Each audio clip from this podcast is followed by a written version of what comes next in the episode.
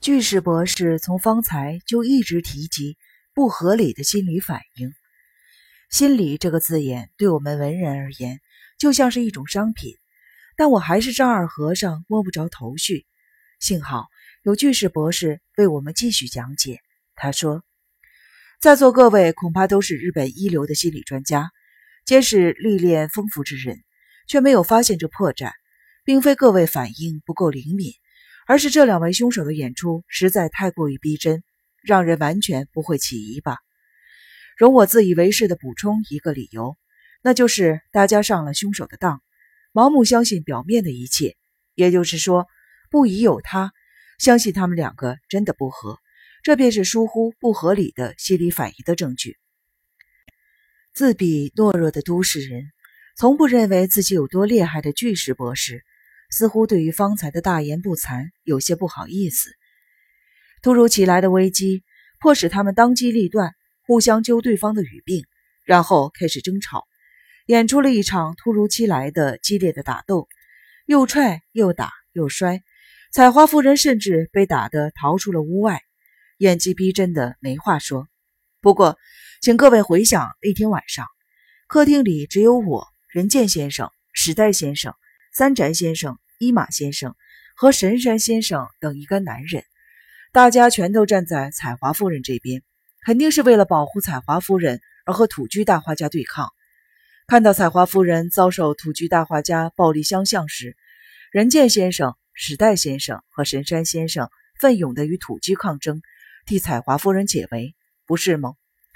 那天晚上事发突然，瞬间彩华夫人被殴打、推摔，大家见状。赶紧上前制服土居，想办法要将他架离现场。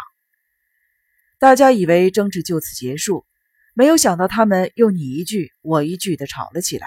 结果土居再度的扑向了彩华夫人，只见彩华夫人一翻身，如脱兔似的逃到了屋外。各位，这就是我所说的不合理的心理反应。为什么这么说呢？因为能够保护彩华夫人的勇士几乎全在屋内。但屋外什么都没有，没有任何人能够帮助他。就算逃往主屋，那边不是体弱多病的老人，就是年迈的老仆，根本帮不上忙。况且村里人家和派出所也远在一里之外。若走在不熟悉的夜路，如果遇上拦路的强盗，为了逃离魔爪而刻意的逃向了暗处，这种不太合理的盲目反应还算自然。但是那天晚上。明明大家都是站在彩华夫人这边，他却逃离能够保护他的人们，往什么也没有的屋外跑去。请问这种反应合理吗？这不是自寻死路吗？明明在我们面前被打、被推，甚至连衣服都破了，膝盖也流血，却逃离能够保护他的人，往昏暗的外头跑去。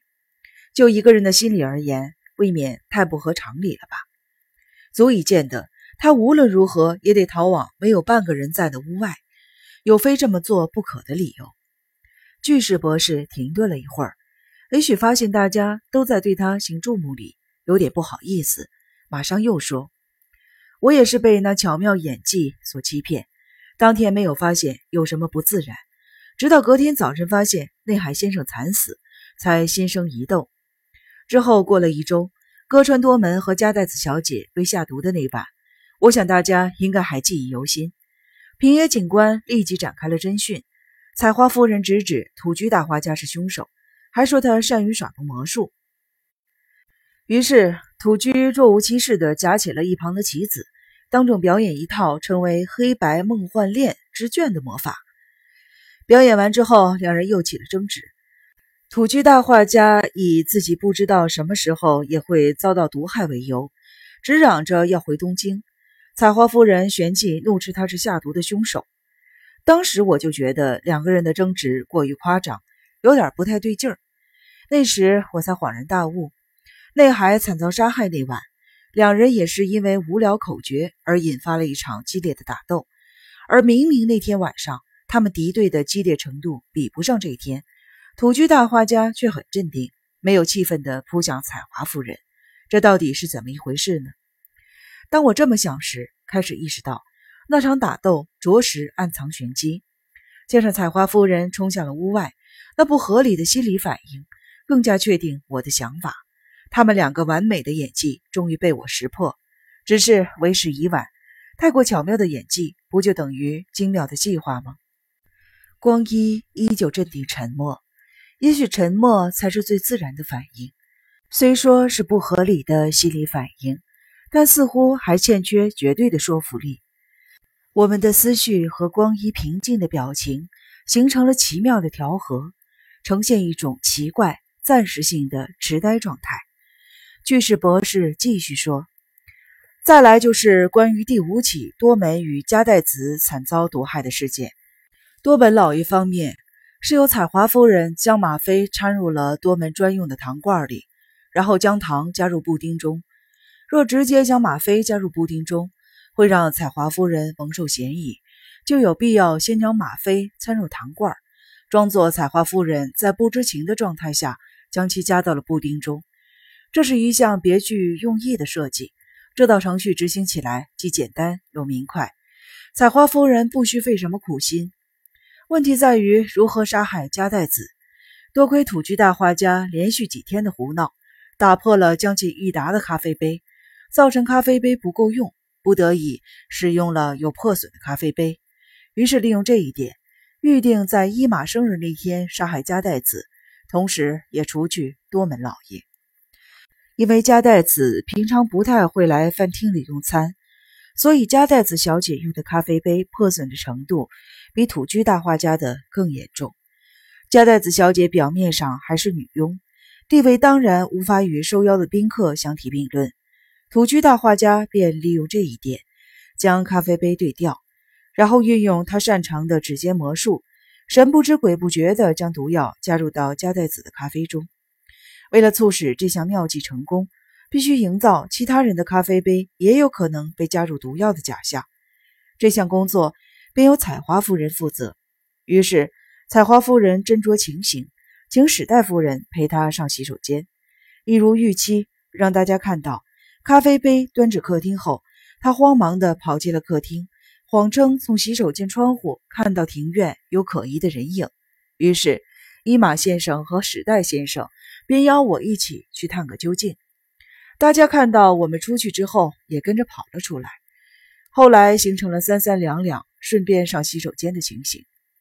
如凶手的预期，用完餐后必须有几个人留在现场。那时，神山先生和三宅先生前往洗手间。就这样设定成五六个人有机会对放在客厅茶几上的咖啡杯下毒的情形。等这些配角配合演出完毕。再来，只要土居大画家施展一下指尖的妙计，便可以大功告成了。巧妙地将毒药投入以后，再用点伎俩将加代子小姐的杯子调换，然后土居大画家怒气冲天的咆哮：“有人要杀了他！”撒花夫人也做事直指土居才是头号的嫌疑犯，又道出他善用手指变魔术一事。两人十足的发挥了唱双簧的精湛的演技。到此，他们的杀人计划已经完成了一半，只剩下最后最主要的目的，那就是伊马先生。但是在这期间，必须投下一颗营造不连续杀人事件的棋子。于是，他们选上了玉金木秋子小姐，将她推落瀑布底溺毙。如先前我所述，我在多门和加代子惨遭毒手之后，终于悟出了事情的真相，也就是借由不合理的心理反应。得以推敲出整起事件的全貌，可惜尚缺物证。但是除了待在现场监视外，别无他法。我以为只要盯好土居，便能抓住下一起事件的端倪。幸好神山先生与土居大画家每天沉迷于撞球的赌博，于是我也赌上这一点，加入了战局。